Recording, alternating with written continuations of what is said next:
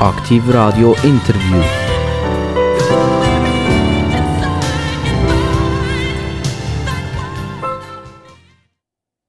Aktiv Radio Interview. Es ist wieder mal Zeit für eine interessante Person. Und die interessante Person bei mir ist aus dem Aargau. Jetzt, er sollte sich noch nicht vorstellen, aber wie würdet ihr euch bezeichnen? Wie, also persönlich? Oder von ja, ja. Was, was, was seid ihr so für ein Mensch? Ja, ich würde sagen, ich bin relativ gelassen in den meisten Situationen. Ich bin einigermaßen ruhig. Ich bin nicht sehr äh, auffällig, würde ich auch sagen. In dieser Art. Ähm, euer Name, wenn man den rückwärts sagt, wie, wie tönt das? Gesamthaft ist es Redebsnah Reckifli. Das ist nicht schlecht. Habt ihr das geübt schon mal? Also die haben jetzt nicht als gewusst, kind dass ich das fragt. mal, als Kind, ja. Dann haben wir also so, so, so ein Spass gewesen, da, und was man jemand gemacht hat und hat mal geschaut, wie das eigentlich hinter sie aussieht. Also, und wenn man es für sie sagt, das darf ich jetzt verraten, dann heisst das Hilfiger. Und zum Vornamen ist es der Hans-Peter.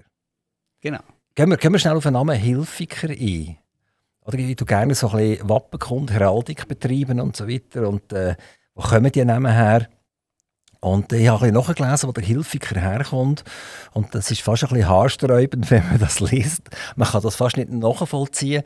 Erzählen Sie uns ein etwas, wo, wo, wo der Name Hilfiger herkommt? Ich bin eigentlich nicht gross da in der Ahnenforschung vorwärts gegangen. Ich weiß einfach, dass es ein Dorf gibt, oder? Hilfikon im Freiamt, auch im Aargau. Und ich gehe eigentlich davon aus, dass die Leute, die dann mal so benannt worden sind, eben aus dem Dorf gekommen sind und dann in verschiedene Richtungen halt gewandert sind, wie Berner, Basler oder Zürcher oder andere, die Ortsnamen haben. Genau, Hilfikon ist eine Ortschaft und letztendlich haben die Hilfiker auch ein Familienwappen. Äh, ist das Familienwappen bei euch daheim aufgehängt? Nein, bei der Großmutter hat es etwas, gehabt, das aufgehängt war. Aber äh, es, es ist ja ich gehe davon aus, Sie gehen aufs Wappen, wo auch das Dorf Hilfiken drin hat, oder? Mit dem Elefant drin. Jetzt genau, das ist, das ist ganz spannend. Es gibt, glaube ich, in der Schweiz niemand mehr, der einen Elefant im Wappen drin hat. Ist, ja, das ist möglich. Und, ja. und die Herleitung von dem Elefant, wieso es da in Wappen reingekommen ist? Keine Ahnung. Ich nehme an, es ist eine Familie, oder? Es hat ein Schlössli dort in Hilfiken. Äh, es ist ein, ein, so eine Landsitz, Gutshof, eben so Landadel gsi. Ich nehme an, sind, das war das Wappen von, der, von dem... Wenn, wenn wir jetzt den, den Elefant nehmen, es gibt ja das wunderschöne äh, Sprichwort, der Elefant im Porzellanladen. Jetzt, Herr Hilfiger, sind Sie einer, der eher den Porzellanladen führt, oder sind Sie eher so ein bisschen der, der den Elefant spielt? Ich bin sicher nicht der Elefant. Jetzt gerade den Porzellanladen würde ich auch nicht führen, aber äh, der Elefant ist jetzt nicht so. Äh. Also, jetzt sollte man noch verraten, also nicht alle wissen, wer der Hans-Peter Hilfiger ist. Äh, wenn man von Olten weiter westlich geht, dann weiß man das selbstverständlich. Und wenn man so ein bisschen mehr halt äh, nein, östlich umgekehrt, wenn man von Olten, Entschuldigung, nach Osten geht und nicht nach Westen, jetzt sollte man noch die richtige Richtung beherrscht. Also wir gehen in den Osten, dann weiss man das. Und wenn man Richtung Westen geht, sprich von Olten nach Solothurn oder Grenken, Biel, dann ist der Hans-Peter Hilfiger nicht so bekannt. Ist das so oder ist das nur mir so gegangen? Wettet ihr eigentlich, dass ihr national, überregional bekannt seid? Oder ist das gut, wenn ihr in Aarau bekannt seid? Das ist für mich gut so. Also ich bin ja jetzt nicht ähm, mit, sagen wir, 25 in Gemeinspolitik gegangen, dass ich dann hier nachher alle Leiterli darauf gehen und irgendwie dann national bekannt werden. Mir hat das eigentlich immer lokal auch gut gefallen, oder? sich dort ein bisschen zu engagieren und zu schauen, was man kann machen im eigenen Wohnort. Ich habe vorher ja immer äh, in Zürich gearbeitet und war eigentlich ein Dauerpendler ähm, zwischen Aarau und Zürich oder Zug oder Baden oder was auch immer, So, jetzt ist es endgültig Zeit, dass wir sagen, wer, wer eigentlich der, Hans-Peter Hilfiger ist. Wir wissen ein etwas über den Menschen, ein bisschen, oder? dass er kein Elefant im Porzellanladen ist. Er ist Stadtpräsident von der Stadt Aarau. Die Stadt Aarau hat vermutlich etwa 22'000 Einwohner. Stimmt das immer noch ungefähr? Das stimmt ziemlich genau, ja. Genau. Das heisst, ihr seid ein bisschen grösser als nachher Olten. Mhm. Olten ist, glaube ich, etwa mit 18'000. Und dann nimmt es ab, Richtung Solothurn, so 16'000, 17'000. Und nachher nimmt es wieder zu. Grenken ist grösser als Solothurn. Wer, wer weiß das? He? Das weiß man zwar auch nicht, oder? Nein, ist nicht so bekannt, aber es ist ähnlich wie bei uns im Aargau, oder? wo wir auch so ein als Gemeinden haben in dieser Größe. Also Aarau ist jetzt die grösste Gemeinde, aber ist erst dank der Fusion mit Rohr 2010 die grösste Gemeinde geworden im Kanton. Vorher war jahrzehntelang Wettigen die grösste Gemeinde. Und, und Baden selber? Und Baden war ein bisschen kleiner als jetzt ein bisschen kleiner und auch äh, vorher ein bisschen kleiner als Wettigen. Also, Eben, nachher gehen wir in unserem Sendegebiet nach Biel. Dort sind wir auch hörbar. Wir haben etwa 450'000 Leute in unserem Sendegebiet auf DAB+. Und dann hätten wir dort natürlich die grösste Stadt mit Biel. Also jetzt gehen wir zurück nach Aarau. Äh, Stadtpräsident seit 2018. 2014 ist Stadtparlament gewählt worden. Ist Stadtrot. Stadtrot gewählt, Entschuldigung, das ist die Exekutive. Vielleicht können Sie da gerade etwas darüber erzählen. Das ist ja immer wieder ganz spannend, wenn man bei den Gemeinden nachfragt. Es kommt manchmal jemand nicht so recht raus, wie ich zum Beispiel, was ist eigentlich Exekutive und was ist eigentlich Legislative. Äh, wie, wie, ist das in Aarau, in der Stadt Aarau? Wer ist die Exekutive und wer ist die Legislative? Also wir haben äh, die Exekutive, die eben der Stadtrat ist, sieben Leute, sechs im Milizamt, eins Präsidium im Vollamt als 100%-Stelle und dann haben wir das Parlament, die Legislative, das sind 50 Einwohnerräte, sagen wir denen. Und es gibt dort eben die Differenzen, gewisse sagen der legislative Stadtrat und wir, bei uns ist das der Einwohnerrat. Ihr führt auch die Verwaltung. Genau. Also die Verwaltung ist eure Verlängerung vom Stadtrat. Ja, kann man sagen. Ja. Und habt die anderen Stadträte, die nicht voll angestellt sind, in einem Teilpensum sind, dann auch direkten Zugriff auf die Verwaltung? Oder muss das alles über euch übergehen? Nein, Zugriff natürlich schon. Wir haben einfach aufgrund von der Situation, dass eben sechs Miliz-Stadträtinnen und Stadträte so in einer Grössenordnung 30% Pensum ihre Arbeiten als Ressortvorsteherinnen und Ressortvorsteher machen, haben wir gesagt, Personalführung vom Gesamtladen liegt beim Stadtpräsidium, wo 100% auch engagiert ist und 100% auch vor Ort vorhanden ist. Es ist aber nur die Personalführung, die Ressortführung, das heißt Geschäftsführung, oder? Welche Geschäfte werden wenn, in welcher Art und Weise eingebracht in Stadtratsprozesse, das liegt bei diesen Stadträtinnen und Stadträten. Kommen die ab und zu zu euch und, und sagen, Hans-Peter, jetzt hast du wieder etwas organisiert und ich habe gar nicht gewusst, das wäre eigentlich in mein Ressort reingefallen. Weil, weil ich bin ja gar nicht da gewesen, ich bin ja nur 30 Prozent, du bist 100 Prozent und jetzt längst du etwa. Nein, das ist eigentlich, das läuft bei uns recht gut. Wir sind äh, siebte hoch sehen wir uns einmal in der Woche, das ist am Montagnachmittag, vier Stunden ist immer reserviert. Manchmal geht es nicht ganz so lang, ab und zu geht es ein bisschen länger, aber man hat das eigentlich gut im Griff. Und wir sind dort eigentlich immer im engen Austausch. Oder? Wir fangen die Sitzungen immer an mit einer Umfrage, wo jeder sagt und jede, wo bin ich letzte Woche gewesen, was sind die Themen gewesen. Und dann haben wir eigentlich dort einen guten Austausch und wissen auch, welche Geschäfte das wenn jetzt wo kommen. Aber jetzt nochmal in Beziehung auf die Verwaltung. Mhm. Wenn die etwas wollen, etwas organisieren ja. oder etwas brauchen etc., Gehen die ins Stadthaus und gehen direkt zu der Verwaltung? Oder gehen sie immer über das Stadtpräsidium kehren? Nein, nein, die gehen natürlich direkt zu der Verwaltung. Also wenn man zum Beispiel den Leiter von unserem Hochbau Ressort hat, das ist Hans-Peter Thür von den Grünen, der hat der als direkten Ansprechpartner, wo er seine Geschäfte mit ihm besprechen, den Stadtbaumeister. Der ist ihm jetzt personell nicht unterstellt. Er ist aber dabei, wenn wir Zielsetzungen machen, tut aber alle Geschäfte mit ihm besprechen. Wieso ist der Stadtbaumeister nicht am Stadtrat, der für den Bau verantwortlich ist, unterstellt? Personell unterstellt. Eben, ja, warum? einfach, äh, das ist eine, eine längere Geschichte. Oder das ist, man kann sagen, immer so gewesen. Wir haben es jetzt aber gerade wieder bestätigt, das letzte Jahr, weil es Vorstöße gegeben hat im Parlament. Wir sollen doch das ändern endlich.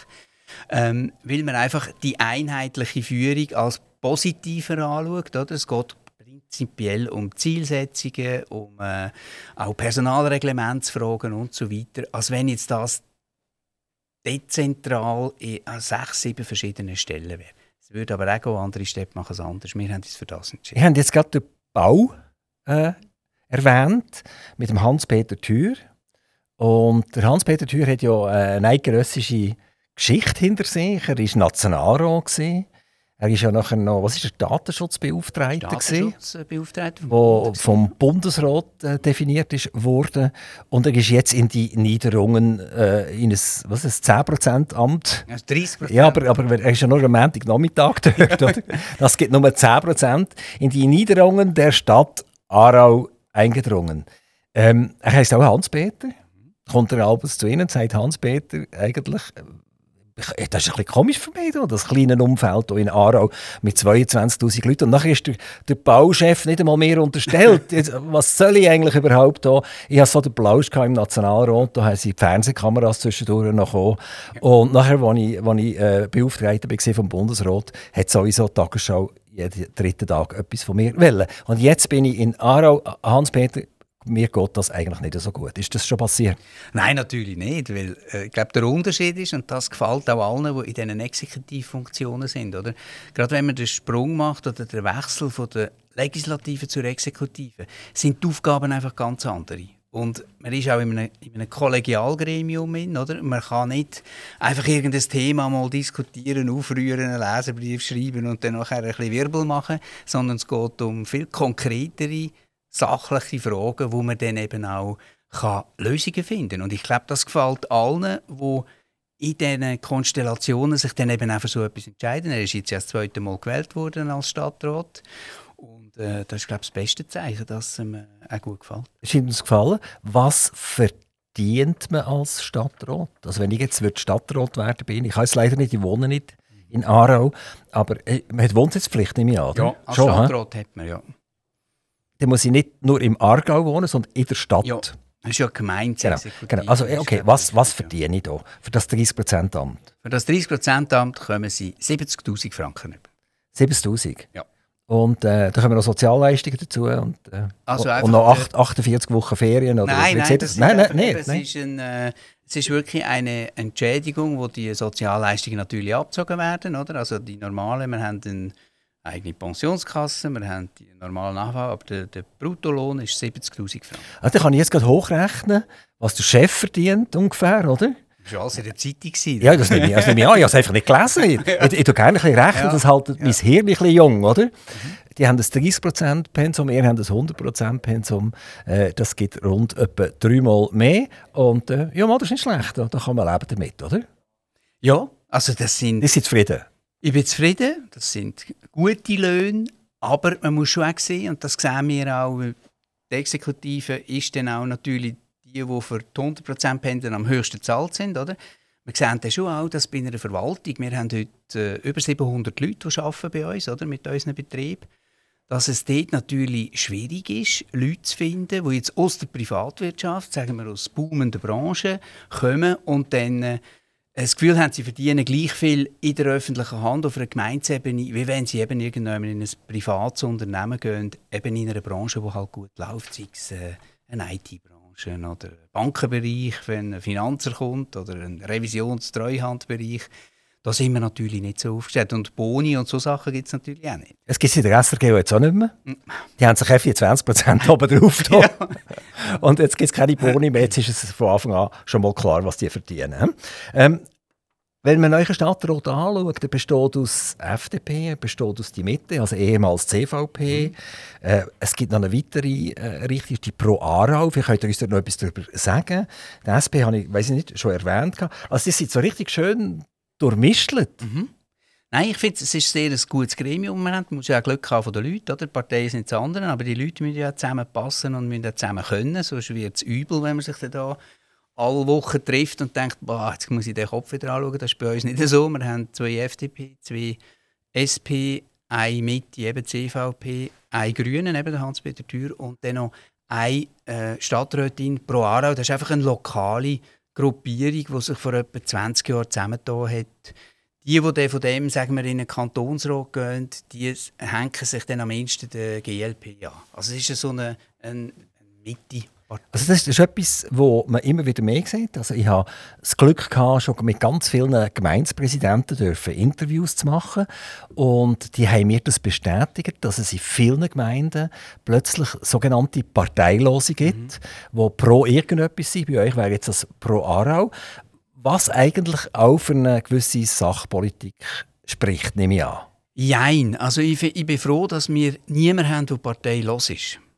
Also pro, pro Aarau wäre ja... Partei, die haben, haben eine Einwohnerratsfraktion, die sind mit dabei im Parlament.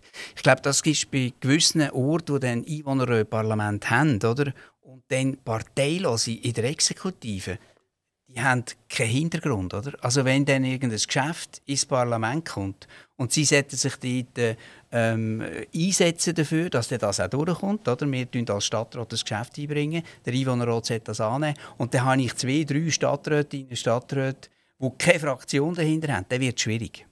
Und vielleicht sind dann eben gewisse Fraktionen gar nicht in der Exekutive vertreten.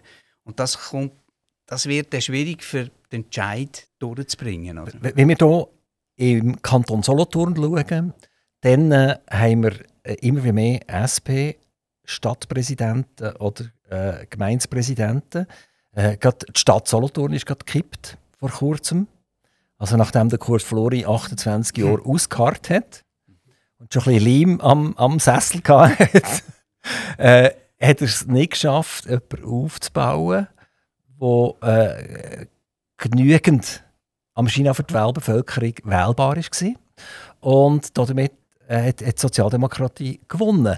Und wenn wir weitergehen in andere grosse äh, Gemeinden in der, in der Region Solothurn, dann ist einer nach dem anderen durch die SP ersetzt worden. Grenken, der, der, der François Scheidecker, der auch kürzlich da war, sagt er, ich, ich die Hochburg behalten. Und wir haben auch im Gemeinderat drin, äh, eigentlich die Mehrheit oder, oder eine gute Position. Und er meint, Grenchen werde behalten von der FDP. Also, lange Rede, kurzer Sinn, wir kommen ein bisschen auf die FDP drauf. Ein FDPler vor 30 Jahren, das war ein strammer Bursch, oder? der hat an die Wirtschaft geglaubt und äh, der hat an Steuersenkungen geglaubt und der hat an eine schlanke Verwaltung geglaubt. Der FDPler vom Jahr 2022 ich sage jetzt so der Durchschnitt, so wie eine Petra Gössi hergezüchtet hat, ist mehr so ein bisschen, naja, der, der Schwammiger, weiß nicht recht, bin ich eigentlich ein Grünliberaler oder bin ich echt ein Sozialdemokrat oder ja, oder Morgen früh bin ich vielleicht lieber bei der SVP ein bisschen. Also jetzt wird es wirklich enorm schwierig, äh, jemand einfach zu wählen, weil er bei der FDP ist. Also, dass man, dass man kann sagen okay, ja, ich, ich schaue das Wahlmaterial an, ah, der ist bei der FDP, jawohl, die sind auf meiner Linie, den wähle ich jetzt.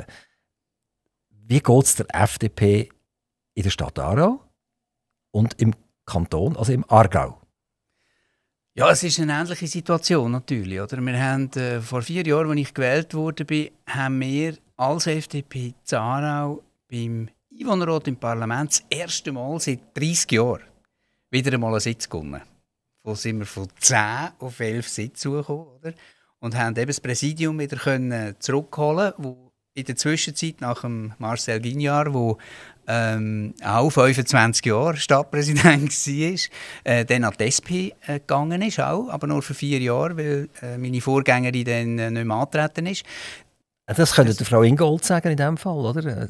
Das heisst, es verhebt nur vier Jahre. Also wenn man die FDP nach so vielen Jahren rausschmeißt, dann schauen die anderen vier Jahre zu und dann kommen sie wieder mit Vollgas. Es, es kommt, eben, kommt schon sehr auf Konstellationen natürlich. Aber es, es hat für mich ist so ein Zeichen gewesen, es ist schon möglich, wieder irgendeinen Trendumkehr überzukommen. Ähm, ist jetzt schon gewesen, dass da in den letzten zwei Jahren dann eben die, die, die Klimadebatte, da muss man ganz klar sagen, das hat uns als Partei einfach auf dem falschen Fuß verwünscht. Ist ja nicht so, also die Debatte hat euch verwünscht? Ja. Oder, oder ihr, ihr habt einfach, die FDP hat einfach plötzlich sich so leicht grün anbinselt?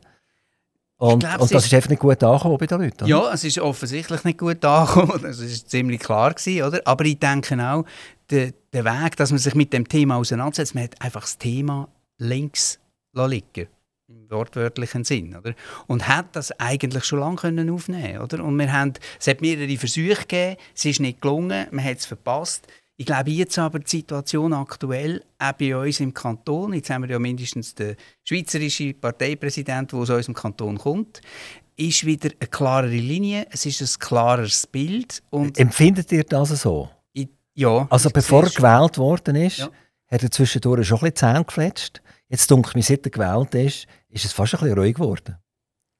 Ja, es ist gut, so ein, ein, Moment- ein gössisches Verhalten. Nein, nein, ich glaube so, also auch Themen, die er wieder eingebracht hat, oder? Ich glaube jetzt im Moment Themen, äh, Energieknappheit, äh, jetzt sicherheitspolitische Themen, ist sicher etwas, wo bei uns wieder näher liegt, oder? Die Wirtschaft ist immer näher gewesen.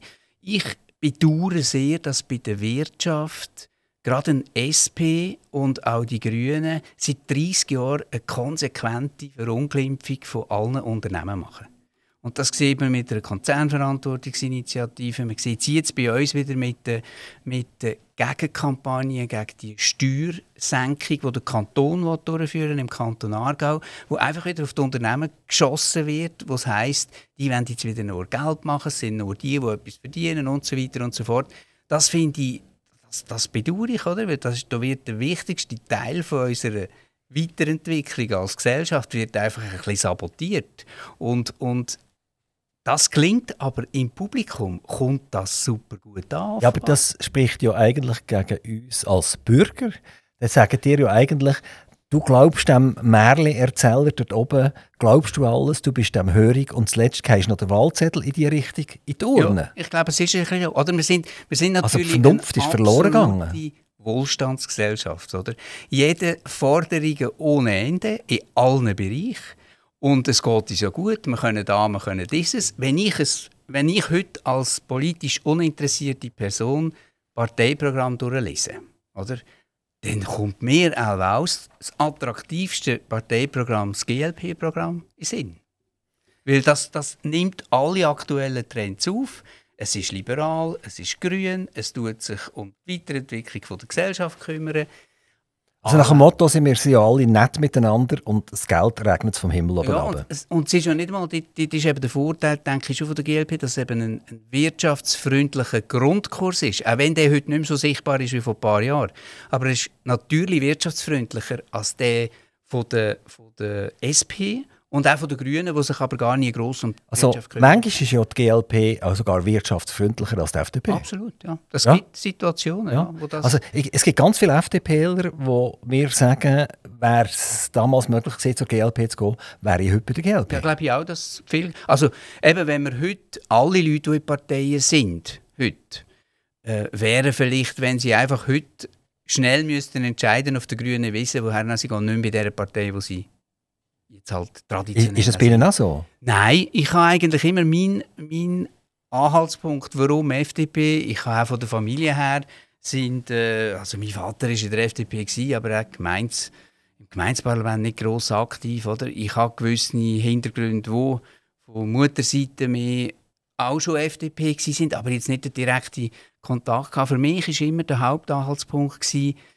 die historische Entwicklung vom Bundesstaat, oder? Wo ich eigentlich als die grossartigste Entwicklung anschaue in der Schweizer Geschichte, dass man es geschafft hat, in der Mitte von dem 19. Jahrhundert ein Staatswesen aufzubauen, wo weit weg war in der Entwicklung, oder? Von dem rundum, wo es stabilisiert hat, wo man dann auch gesehen hat, wo man aber gleichzeitig auch flexibel geblieben ist, oder? Und zum Beispiel Fabrikgesetze eingeführt hat, äh, Naturschutz, Gewässerschutz eingeführt hat, den Wald geschützt hat und so weiter. Also nie einfach links und rechts Scheuklappen zutun und dann einfach nur noch eine Schiene machen, sondern im klassisch liberalen Sinn eben sagen, wo ist das Problem, gibt es ein Problem, ist es erkannt, Hä? ja, können wir etwas machen, gut, und wenn wir etwas machen, dann machen wir das. Und so ist es auch äh, eigentlich immer angedenkt worden. Und da hat es natürlich so ein bisschen Verknöcherungstendenzen gegeben. Äh, ich denke so, äh, eben, kalte Kriegssituation, ein, ein, ein Block, wo der FDP dann einfach abhanden gekommen ist, wo aber auch eine Einbetonierung gebracht hat, ist natürlich die Militärsituation gewesen, oder die Bedeutung, die Rolle der Armee im Bundesstaat, so sagen wir zwischen 50 und 90, ist natürlich die FDP enorm stark gewesen. Das ist gut für das Netzwerk, aber wo das auseinandergeht ist, sind dort Haufen Kontakt und, äh, und, und auch Möglichkeiten und Netzwerke zusammen. Genau, und die Armee, also aus der heutigen Situation im April 2022, hat die Armee plötzlich innerhalb von Sekunden eine ganz andere Bedeutung bekommen. Wir sind gespannt, wie das weitergeht. Ich möchte schnell das aufgreifen, dass Sie gesehen gesagt haben, der Bürger und äh, die vor allem linkeren Kräfte äh, schießen gegen die Unternehmungen, gegen die Arbeitgeber, die ja schlussendlich äh, das, Rückgrat sind von allem, wenn es die, wenn's verjagt und die nicht, mehr machen und auch auf dem Liegestuhl liegen, dann geht gar nicht mehr, dann sind wir äh, weg vom Fenster. Äh, also das ist wie wenn man würde am Ast sagen, wo man drauf sitzt und dümmer kann man ja gar nicht sein. Jetzt werde ich aber auf eine berühmte Aargauerin zurückkommen, nämlich auf, auf die Ex-Bundesrätin Leuthardt, die nicht zur FDP gehört, sondern die die Mitte, damals noch die CVP, repräsentiert hat. Und sie hat ja bei uns die liebe und grossartige Energiewende eingeläutet. Und ich weiß einfach nicht, äh, wie die Leute heute begreifen an und für sich, dass wenn wir Gas und Öl abschaffen, dass es ja gut und recht ist, dass wir aber keinen Strom mehr haben.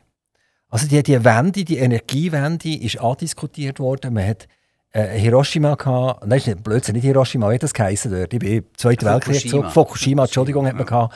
Und äh, auf, aufgrund von dem hat man nachher einfach aus dem Herz raus, aus dem Bauch raus irgendwelche Massnahmen ergriffen.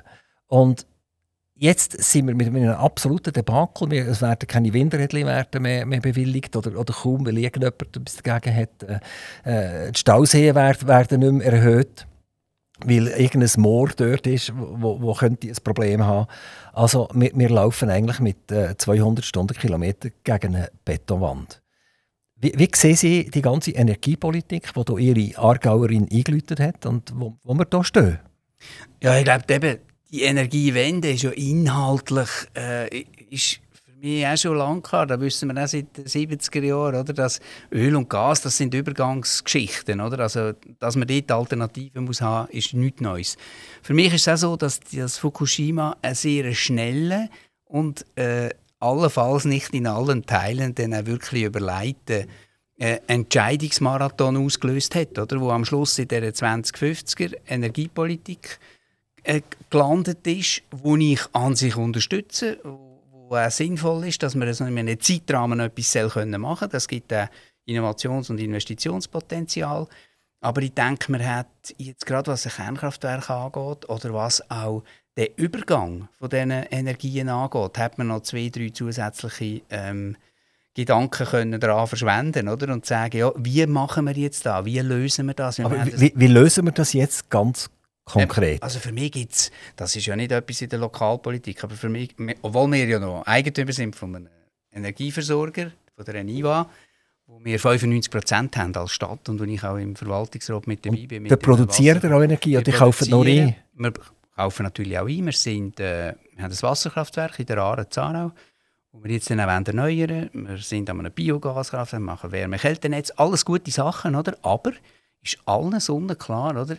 Die Bandenergie, die wir von Gösgen beziehen oder? und von unseren Kraftwerken, die kann man nicht einfach so ersetzen mit vier neuen PV-Anlagen. Aber das hat man ja auch vor zehn Jahren schon gewusst, ja, oder? Ist so. Und, ich glaub, die und, und wie, wie, wie können denn äh, so viele Leute in einem Nationalrat, in einem Ständerat oder vielleicht auch in den, in den lokalen Parlament sitzen, wo, wo, wo das, wenn, wenn sie und ich das sehen, oder, dann haben die das auch gesehen und haben eigentlich etwas erzählt, wo sie gewusst haben, dass es nicht stimmt. Ich glaube, die Zielsetzung, oder? Für mich ist die Zielsetzung 2050 null, das ist möglich. Oder? Und das ist eine ambitionierte Zielsetzung. Warum nicht? Oder? Ähm, die Frage ist eben, wie gehen wir dazwischen um? Jetzt haben wir noch eine zusätzliche Verschärfung natürlich mit Russland, oder? mit dem Gas und Öl, äh, mit der Gas- und Öl-Situation. Und ich glaube, man jetzt schon angedacht und gesagt, gut, jetzt machen wir halt das Gas-Kombikraftwerk als Ersatz von einem Kraft Kernkraftwerk, das nicht mehr gebaut werden darf ich würde auf jeden Fall die Kerntechnologie nicht jetzt einfach streichen.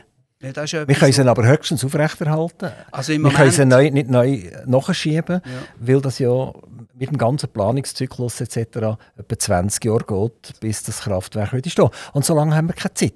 Ja, also ich, ich, kann Ihnen schnell sagen, ich habe ein Interview gehabt mit dem äh, CEO von der Firma Helion. Die Firma Helion ist in der Schweiz jetzt der, der grösste Bauer von, von Solarkraftwerken und Solaranlagen auf den Dächern und wo auch immer. Und äh, das sind zwischen 500 und 700 Mitarbeiter und die suchen Hände, ringen Leute und wollen mhm. auf 1000 Leute gehen. Er hat mir Folgendes gesagt. Die Aufständerung ist um Faktoren teurer geworden im Moment. Mhm. Die Solarpanels sind um Faktoren teurer geworden. Ähm, alles in allem äh, sagt die Stromlobby, um Himmels Willen, bauen nicht noch irgendwelche äh, Alternativheizungen rein im Moment, wo dann auch wieder Strom fressen, wo ihr nicht könnt eben abdecken ab, ab dem Dach oben ab etc. Also in eine Situation manövriert, wo sogar eigentlich die, die direkt profitieren, sagen, A, haben wir keine Kapazität und B, ist das Zeug so massiv verteuert worden in den letzten drei, vier Monaten, mhm. äh, dass sich eigentlich das gar niemand mehr leisten kann. Also wir, wir, wir, wir, sind irgendwie in einem Wasserglas, in einem Sturm und, und kommen dort nicht mehr richtig raus. Und darum frage ich mich, Sie haben vorher Gaskombikraftwerke äh, angesprochen. Da brauchen wir wieder Gas. Ja, eben. Ist sicher nicht, ist, ist nicht die Lösung, die nachher ins Wegbringt vom CO2. Aber es ist eine Zwischenlösung, für eine Bandenergie herzubringen, wo wir können eben auch ein Atomkraftwerk, das halt nicht eins zu eins ersetzt wird, kann kompensieren. Aber woher kommt denn das Gas? Ja, eben. Das, äh, da gibt es natürlich auch verschiedene Möglichkeiten. Ich glaube, jetzt, seit dem 24. Februar, einfach alles zu lösen von der Gasbelieferung innerhalb von, von acht Wochen, das funktioniert natürlich nicht. Und auch wenn Russland nachher irgendwann wird der Krieg fertig sein, oder? hoffentlich kleiner als, als weniger klein.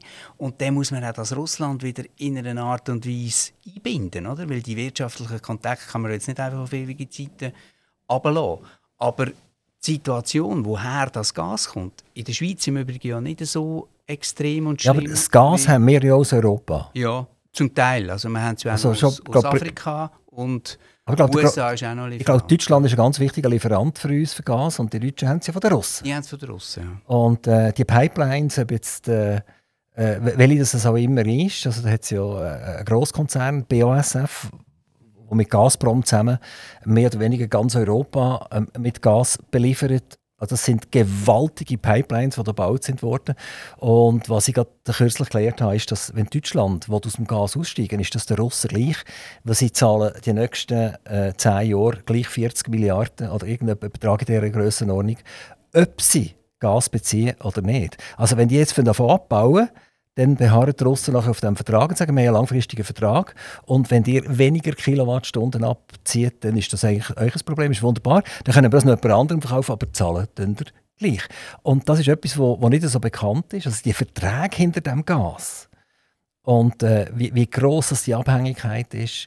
Ähm, und da wäre es halt schon schön, ihr Politiker würdet doch ein bisschen auf die Hinterbeine und uns Bürger mal die Wahrheit erzählen. Also wir sind jetzt gerade da, jetzt hat's auch in unserem Rahmen, wo wir das können, oder? Beispielsweise eben in, mit, mit unserer NIVA, wo entsprechend eben auch die äh, Energieversorgung bei uns in weiten Teilen auch sicherstellt, die tun wir das auch klar ansprechen, oder? Das ist so. Wir wollen jetzt unser Kraftwerk neu bauen. Das bringt uns etwa 20 Prozent vom Strombedarf, den wir absetzen. Von der Stadt? Von, der, von unserem Versorgungsgebiet. Das ist ein bisschen grösser als die Stadt. Ja. Ja, das sind noch da Täler äh, südlich und einfach die Agglomerationsgemeinden sind etwa 100'000 Leute. Aber eben, das sind Das ist nicht nur ein bisschen grösser, das ist fünfmal grösser ja, als die Stadt, oder? das sind aber 20 Prozent, oder? 80 Prozent müssen wir zukaufen, oder? Vom Strom. Und dann geht es noch um die Heizungen, oder? Wir tun nicht äh, Gas wir liefern. Das ist im Moment ist das die eigentlich Cash-Cow vom Unternehmen, oder? Weil man dort hat man eine Marge drauf. Und jetzt noch aber, viel grösser im Moment, oder? Ja, nein, die wird, die wird nicht grösser, ist ja alles reguliert. Oder? Wie ist denn das? Die, es wird einfach teurer. Die, die, nimmt mich wunder, bei den städtischen Werken, die wir ja hier in der Region auch haben, mhm. äh, die haben ja auch ganz, ganz langfristige Verträge zum Teil. Und sie sagen immer, wenn, wenn das Gas billiger wurde, haben sie gesagt, ja, wir können nicht billiger werden, weil wir haben langfristige Verträge. Und jetzt, was, was teurer geworden ist, äh, ist, ist die Rede von der langfristigen Verträge eigentlich nicht mehr, sondern man geht entsprechend für den Bürger sofort mit den Energiekilowattstunden auf. Wie sieht das bei ich euch Ich kann jetzt nicht genau sagen, wie die Vertragskonstruktionen sind. Oder? Aber ähm, es ist schon so, dass wir reagieren auf Preisveränderungen und ab beim Gas. Oder? Und dann haben wir natürlich Strom, dort ist es wieder... Aber, aber wie schnell denn? Wie schnell reagieren? Also wir haben zweimal erhöht und einer ist wieder zurück. Also innerhalb von Monaten oder, werden die Preise angepasst. Es ist nicht so, dass das jetzt da Ähm, Ke- Kennt ihr denn die Lieferverträge, die euch ein Werk hat in, in Sachen Gas? Ich habe, nein, also wir kennen die jetzt im, im, im Verwaltungsrat, tun wir nicht Lieferverträge anschauen, oder? Das wird, Aber das ist, Das schon, noch, das schon, das ist schon noch relevant, denke ich mir, oder?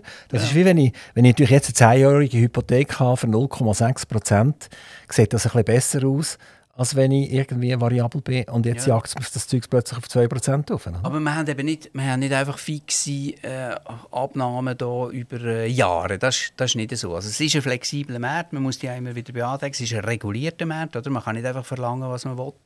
Und äh, insofern ist man da näher dran, aber die Volatilitäten sind im Moment natürlich enorm, oder? Das ist so. Kommen wir schnell weg von Aarau nach St. Gallen. St. Gallen sagt Ihnen etwas. Ja, Sie sind Litzök HSG, oder? Also das ist die Handelshochschule in St. Gallen. ja. Und äh, da ist noch ein DR vorne dran, ein Doktor. Mhm. Äh, erzählen Sie uns, warum dass Sie das gewählt haben. Wa- Warum äh, sind Sie nach dem Gimmi, nach der Matur an die HSG gegangen und haben sogar noch doktoriert, oder? Haben, wären Sie gerne mal eigentlich so ein bisschen in die Wissenschaft eingestiegen und hätten sich die Nein. Richtung... N- Nicht entwickelt. speziell, also vor allem nicht in diesem Bereich. Ähm, ich habe nach der Kante äh, ein bisschen Mühe gehabt, herauszufinden, was ich jetzt studieren will. Mir ist klar, gewesen, dass ich studieren will. Aber also drei Sachen angeschaut. Geschichte, weil mich das immer interessiert hat. Architektur, weil mich das auch immer interessiert hat. Und eben Betriebswirtschaft. Also Architektur ist eine der härtesten Studien an der ETH. Ja. Das sind die, die unter den Tischen schlafen, damit sie am Morgen Ja. früh wieder können weitermachen können. Und äh, nachher, äh, ja, Geschichte ist eher so richtig Lehrer vermutlich, oder? Das wäre eher, äh, eher so ein bisschen softer. Ja. Und dann kommt HSG dazu. Und das sind Medien, die eben in den schönen Krawatten und äh, mit dem Anzug umeinander laufen. Also Genau. letztendlich, letztendlich haben sie sich für die schönen Krawatten entschieden. Ja. Nein, ich habe schon einigermaßen, also ich habe mich dreimal angemeldet für das Architekturstudium und äh, auch, auch als ich schon ein Jahr an der HSG war, das erste Mal habe ich sagen Militär verschoben, das zweite Mal dann habe ich mich doch nochmal angemeldet und dachte, ja, es wäre eben schon vom Interesse her spannender, oder? Weil die Betriebswirtschaft ist natürlich, äh, es ist ich, ich finde es interessant, eben betriebliche Abläufe, Unternehmen und so weiter, das ist alles gut. Aber es ist natürlich im Verhältnis zu, vom Inhalt her ein kleines Trochners. Hat es in einem Buch, das sie dort hatten, Mhm. was sie haben lernen damit sie an die Prüfung ja. können gehen ist dort das Wort Negativzinsen mal drin gestanden? Ich gehe nicht davon aus, nein. Also eigentlich hat, etwas, eigentlich hat während dem, was ihr studiert habt, wenn ihr jetzt an der Prüfung gesagt hättet, also ich schmecke das, im Jahr äh, 2019, 20, 21 irgendwie, wird äh, der Staat können Geld bekommen. Er, er holt sich eine Million und gibt nur 950'000 Franken zurück. Wir waren eher da in der Phase, gewesen, wo die Inflation angezogen hat. Oder? Und, äh, in den Ende 80er Jahre, und wo es eher darum aber an sich Hochkonjunktur, oder? 86 bis 90, wo wir studiert haben, alles gut gelaufen, Baukonjunktur, aber wo man auch gesehen hat, ups, jetzt gibt es einen Klapp für die andere Richtung. Wo das jetzt zum Beispiel kam mit den Negativzinsen, sind sie schnell in die aufgegangen und haben ihre Bücher vorgeholt, Mhm. reingeschaut und haben gesagt, ich kann jetzt alle Kübel schießen, weil es stimmt eh nicht mehr. Nein, nein. Nein, aber es ist, schon, es ist schon so eine Erkenntnis, wenn man die Entwicklungen so anschaut, in diesen 20, 30, 40 Jahren unterdessen schon, äh, dass eben sich Krisen und auch Entwicklungen nie so abspielen, wie man es vielleicht A gedacht hat oder wie es B schon mal passiert ist. Und häufig probiert man ja dann mit Massnahmen irgendetwas zu verhindern, was gerade vorher passiert ist. Und entsprechend funktionieren auch die Regulierungsmaßnahmen eigentlich nie wirklich. Ist es nicht bei allem so, wie Sie jetzt auch zweimal erwähnt haben, äh, sei es, dass man die Unternehmungen nicht mehr fördern will, also man sagt am Ast, wo man drauf sitzt, wir haben über die Energie geredet, wo, wo wir im Prinzip blindlings umeinander laufen und einander gegenseitig etwas vorgemacht haben, was völlig undenkbar ist. Ist es genau gleich mit der Ökonomie? Also die Ökonomie hat eine Lehre, die, da- die dahinter steckt. Und, und irgendwann hat man äh, den Goldstandard aufgegeben und hat auch von Schweizer Franken drucken und die Amerikaner haben von Dollar drucken und die Europäer haben von Euros drucken und so weiter und so fort. Und eigentlich jeder, der zugeschaut hat, wenn die Geldmenge steigt und steigt und steigt und steigt, hat ja eigentlich gewusst, dass man irgend, äh, früher oder später auf einem Pulverfass sitzt. Ja, und, das ist und, so. und, aber man hat es aber nicht wollen wissen. Also, wer, wer gegangen ist und das gesagt hat, hat gesagt, du, du gehörst zu den ewigen Stänkerern, oder? Gut, man kann ja auch äh, immer natürlich sagen, es kommt jetzt eine Krise, es kommt eine Krise, weil es wird immer irgendeine Krise kommen. Äh, Nein, die das- ist gekommen, 2007, wo die Nationalbank angefangen hat, Schweizer Franken digital zu drucken oder, oder wie auch Ja. immer. Oder? Äh, haben wir können sagen, jetzt, jetzt sind die Bücher, die ihr in St. Gallen alle habt dürfen lesen, oder Skripts sind ja das gesehen, oder? Die dürfen nicht so teuer sein für die armen Studenten. Mhm. Nein, nein, oder? Die, und darum, nach 20 Jahren sind sie so vergilbt, dass man sie nicht mehr lesen kann. Und, Ja. und darum ist ja gut, dass man nicht mehr können lesen was drauf steht. Oder? Sonst hätte man ja noch müssen sich den Kopf schütteln Oder?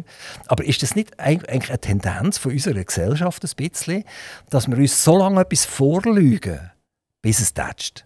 Ja, Vorlügen. Es ist einfach so ein bisschen der, der, der Gap zwischen Theorie und Praxis, auch zwischen dem Ideal, das man vielleicht anspricht, und der effektiven Realität. Es ist mir schon, oder, dass ich ein Ziel hätte erreichen und sage, ja, es wäre doch gut so, es wäre doch ideal 90, oder, wo dort der Ostblock zusammengebrochen ist, von sich aus selber, oder, wo plötzlich gewisse gesagt haben, jetzt ist das Ende der Geschichte, es ist jetzt alles liberale Demokratie und soziale Marktwirtschaft hat gewonnen, super.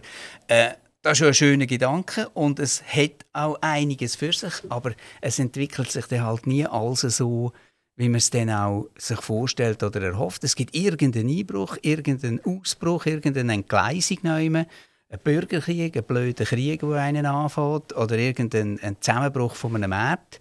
Und dann hat es halt Konsequenzen. Oder? Und ich denke, die Leute werden natürlich auch, das ist ein bisschen die Mentalität, oder? Man ist Wohlstandsgesellschaft, man hat gerne, es geht einem gut und man denkt gar nicht mehr daran, was jetzt noch passieren könnte. Ich eingeschlossen, oder? Also, wenn man dem Umfeld ist und plötzlich passiert etwas, dann äh, ist es äh, natürlich eine, eine schwierige Situation, oder? Und darum korrigiert das immer wieder so ein bisschen die gesamten Einschätzungen, wo man dann merkt, ups, nein, es gibt doch noch eine Realität, die ein bisschen anders ist als das Ideal, das man sich vorgestellt hat.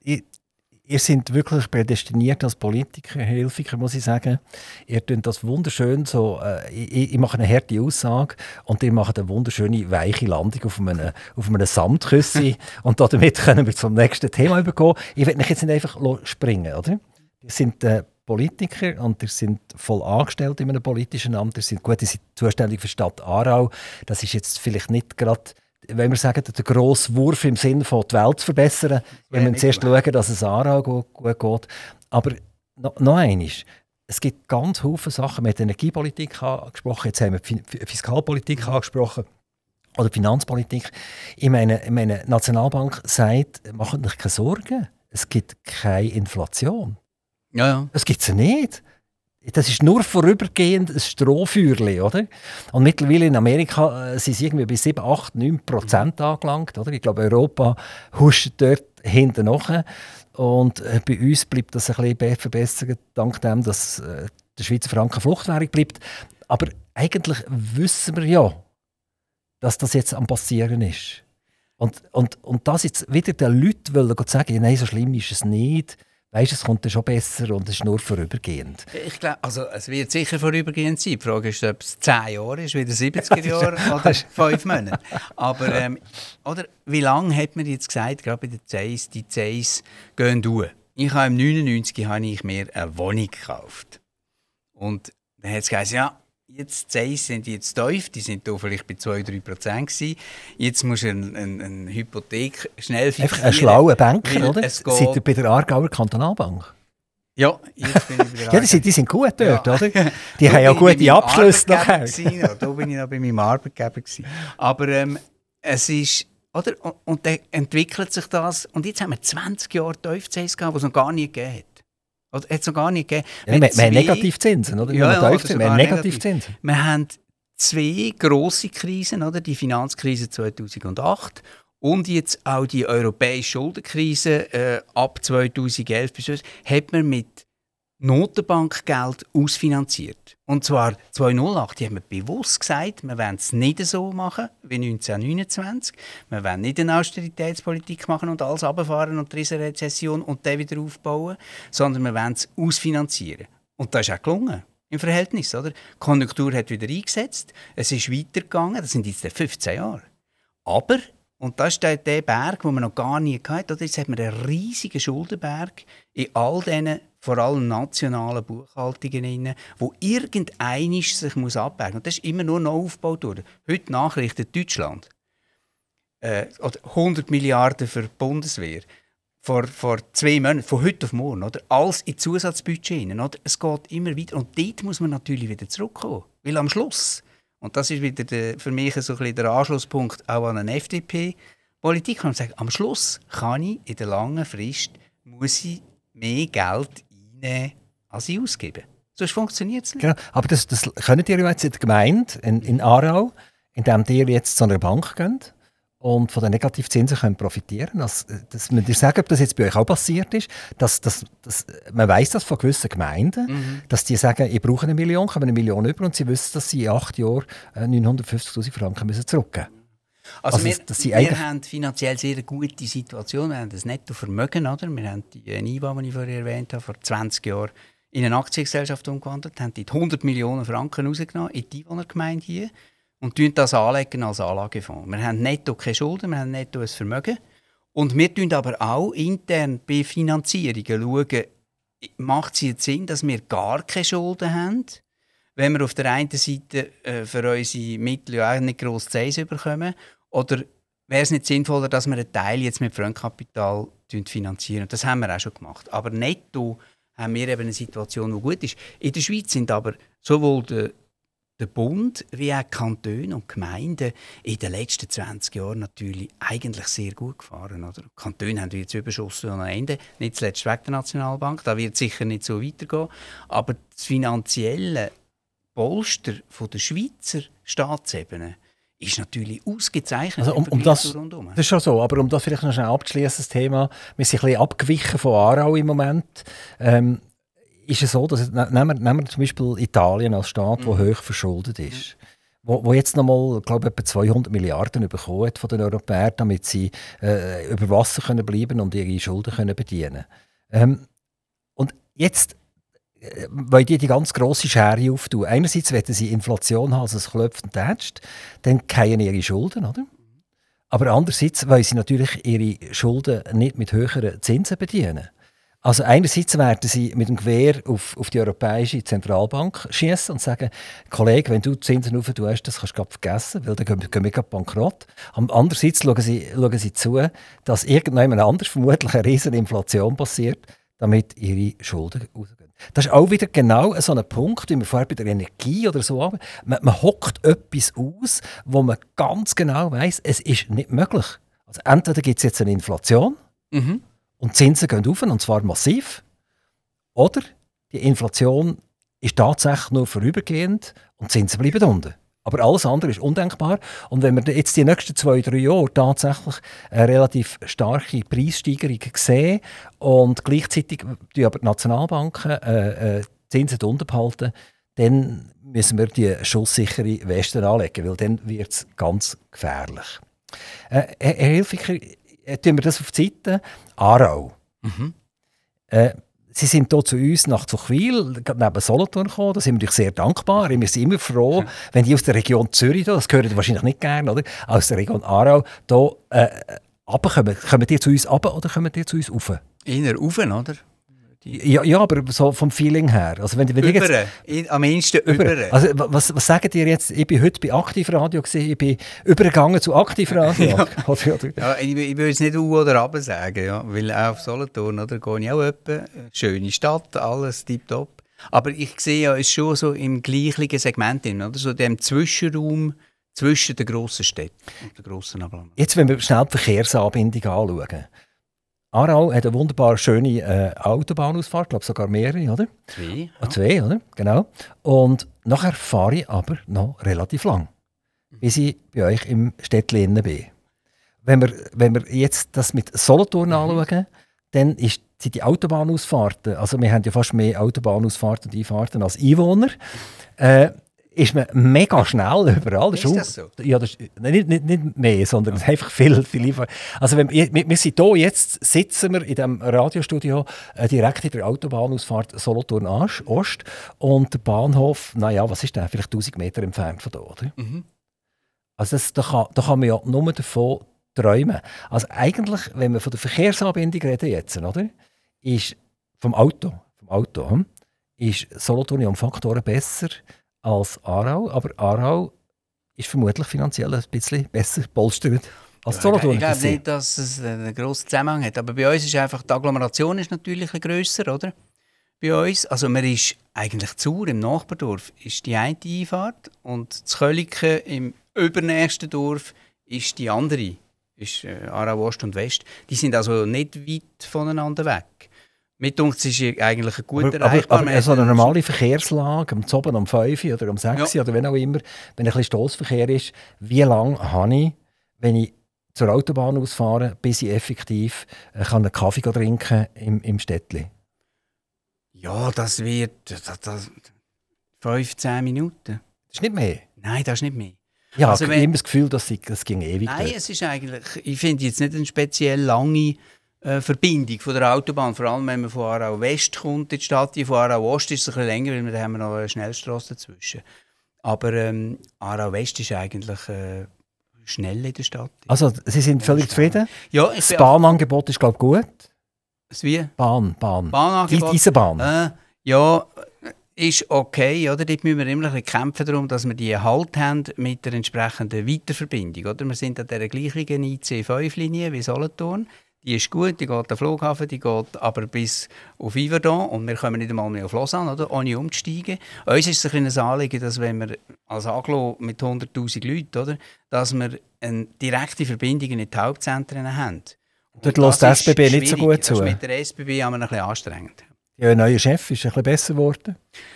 Ja, ich hoffe es, ja. Wir haben jetzt mindestens wieder einen stündlichen äh, Flughafenzug. Also ist das jetzt eine Stadtgeschichte, die mit der SBB diskutiert oder ist das eine Kantonsgeschichte? Nein, das ist schon. Also, der Kanton tut das natürlich auch äh, maßgeblich bestellen, auch, oder, was dort die SBB macht. Aber wir haben jedes Jahr mit der SBB auch Gespräche wegen den Ah, wegen der Verbindungen, da haben wir aber einen grossen Bahnhof. Oder? Es geht um die Nutzungen dort von dem Areal. Und Sie wissen auch, die Bahnhofareale sind häufig so ein bisschen Hotspots, eben, was so ein bisschen äh, Kriminalität, Littering, Lärm und so weiter angeht. Und da haben wir also einen guten Austausch auch mit der SBB.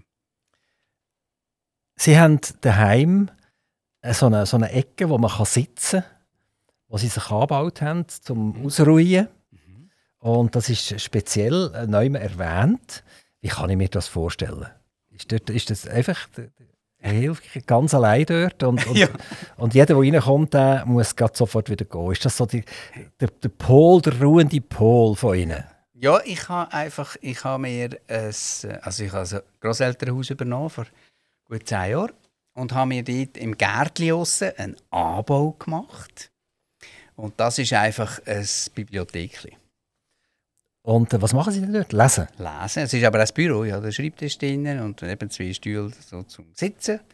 Und äh, dann ist es einfach ein Raum mit einer, Raum mit einer Galerie. Also der ist nicht gross, der ist vier mal vier. Wie, wie, oft können Sie diesen Raum eigentlich Ich genießen? gehe schon. Also meistens natürlich. Ich gehe nicht ganz jeden Tag, aber fast jeden Tag gehe ich natürlich schon rein. So als, so als Stadtpräsident ist man ja eine gefragte Person. Also e egal wie groß das der Verein ist, der will doch gerne zwischendurch den Stadtpräsident bei sich haben. A, zum beweisen, wie wichtig das man ist und B, weil man vielleicht tatsächlich berechtigte Anliegen hat, wo man endlich mal will am Stadtpräsident sagen Also ich rede jetzt so wieder von Kurt Fluri von, von Solothurn. Er ist, glaube ich, fast nie daheim gesehen. Ähm, äh, weil, weil er wirklich allen das hat wollen, zurecht werden, Recht geben und, und schauen und hören und reden. Er war übrigens ein begnadeter Redner, gewesen, ich weiß nicht, ob Sie ihn gehört haben. Er hat immer das richtige Wort gefunden, das ist unglaublich. Oder? Genau. Also er ist sicher einer, der äh, das 200% Pensum mit seinem Nationalrat noch hergelegt hat. Jetzt, wie ist das denn bei Ihnen? Also ich bin auch jetzt, gerade in diesen Phasen, wo wir jetzt sind, bin ich natürlich jeden Abend irgendeiner Veranstaltung. Oder? Wir haben dann den Einwohnerrat oder jetzt heute oben ist auch eine kaufmännische Gesellschaft, die einen Anlass hat, wo ich gehe. Das ist schon so, oder? Aber äh, man kommt ja gleich an den Wochenende, es ist man ja nicht permanent unterwegs, aber sind intensive Funktionen. Es sind Sachen, die man gerne machen muss. Oder? Man muss gerne an die Anlässe gehen, auch die Leute sehen aus verschiedenen Bereichen, ob es ein Kulturanlass ist, ein Wirtschaftsanlass oder auch ein Sportanlass. Äh, das mache ich gerne. Aber es bleibt natürlich gleich immer noch Zeit, äh, um sich in den eigenen vier Wänden in irgendeiner Art und Weise vertürmeln. Ich schaue immer noch, dass ich so vor allem am Morgen, bevor ich gehe, vielleicht noch eine halbe Stunde oder so etwas lesen kann. Wenn Sie an so einen Anlass gehen, wird von Ihnen erwartet, dass Sie auch ein paar Worte sagen. Äh, wenn es so gewünscht ist, also wird das angekündigt, oder? Und äh, es muss aber nicht immer und überall sein. Oder? Aber es ist oft aber so. es ist häufig so, ja. Das heisst, ihr müsst euch hineindenken in die Leute.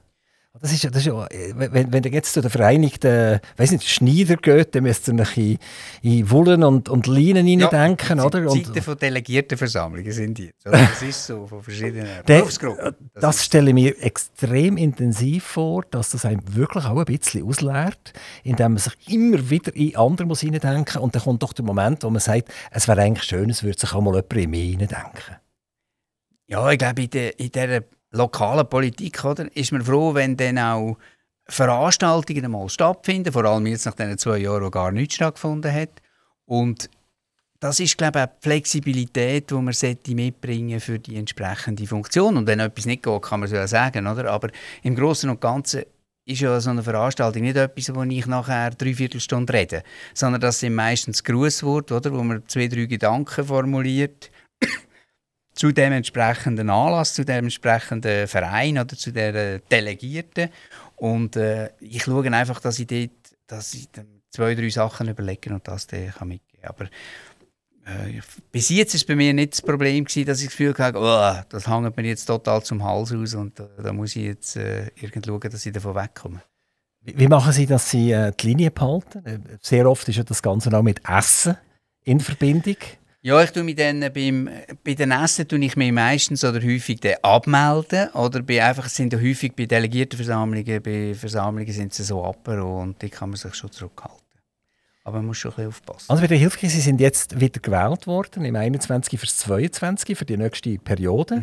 Das ist bei euch vier Jahre oder wie, wie lang? Vier Jahre. Vier Jahre. Das heisst äh, 21, 22, 23, 24, 25. Das heisst, im 25 sind wieder Wahlen. Ja. Ist das die letzte Periode, die Sie machen, oder kommen Sie noch einmal nachher? Das kann ich jetzt natürlich noch nicht sagen, aber äh, ich bin dann 60 und ich werde sicher nicht einfach können aufhören zu arbeiten, weil äh, von irgendetwas muss ich schon leben. Das ist eine interessante Funktion. Da wird man dann äh, im Laufe eben von Grössenordnung 4, 25 wird man das dann entscheiden. Hans-Peter Hilfiger, es ist an mir, mich ganz recht herzlich bedanken, dass Sie eben den langen Weg hier über die Autobahn, wie war der Verkehr gewesen übrigens? Sind Sie mit dem Auto gekommen? Ja, ich bin mit dem Auto gekommen. Und ich da ist dachte, ich weiss schon, wo der Bahnhof ist, aber wenn ich da noch muss suchen muss, dann ist äh, Ist äh, auf der Autobahn alles okay ist gewesen? gut gewesen, ja. Ich höre immer am Morgen die äh, grauenvollen Staumeldungen da mit dieser Superbrücke und äh, denke, ja, nein, das müsste jetzt nicht sein. Aber es ist gut gegangen. Ich denke über den Mittag in dieser Zeit. Herr Ilke, ich gebe Ihnen jetzt noch ganz schnell, wir sind fast am Ende, oder? die Stunde ist fast durch, äh, äh, ein Wunsch frei. Ich tue ganz schnell unser Signeti spielen. Sie dürfen sich überlegen und weil Sie so eine begnadigte Politiker gebe Ihnen nur einen einzigen Wunsch frei. Er darf privat sein, er darf beruflich sein, er kann politisch sein, wie auch immer. Aktiv Radio Interview.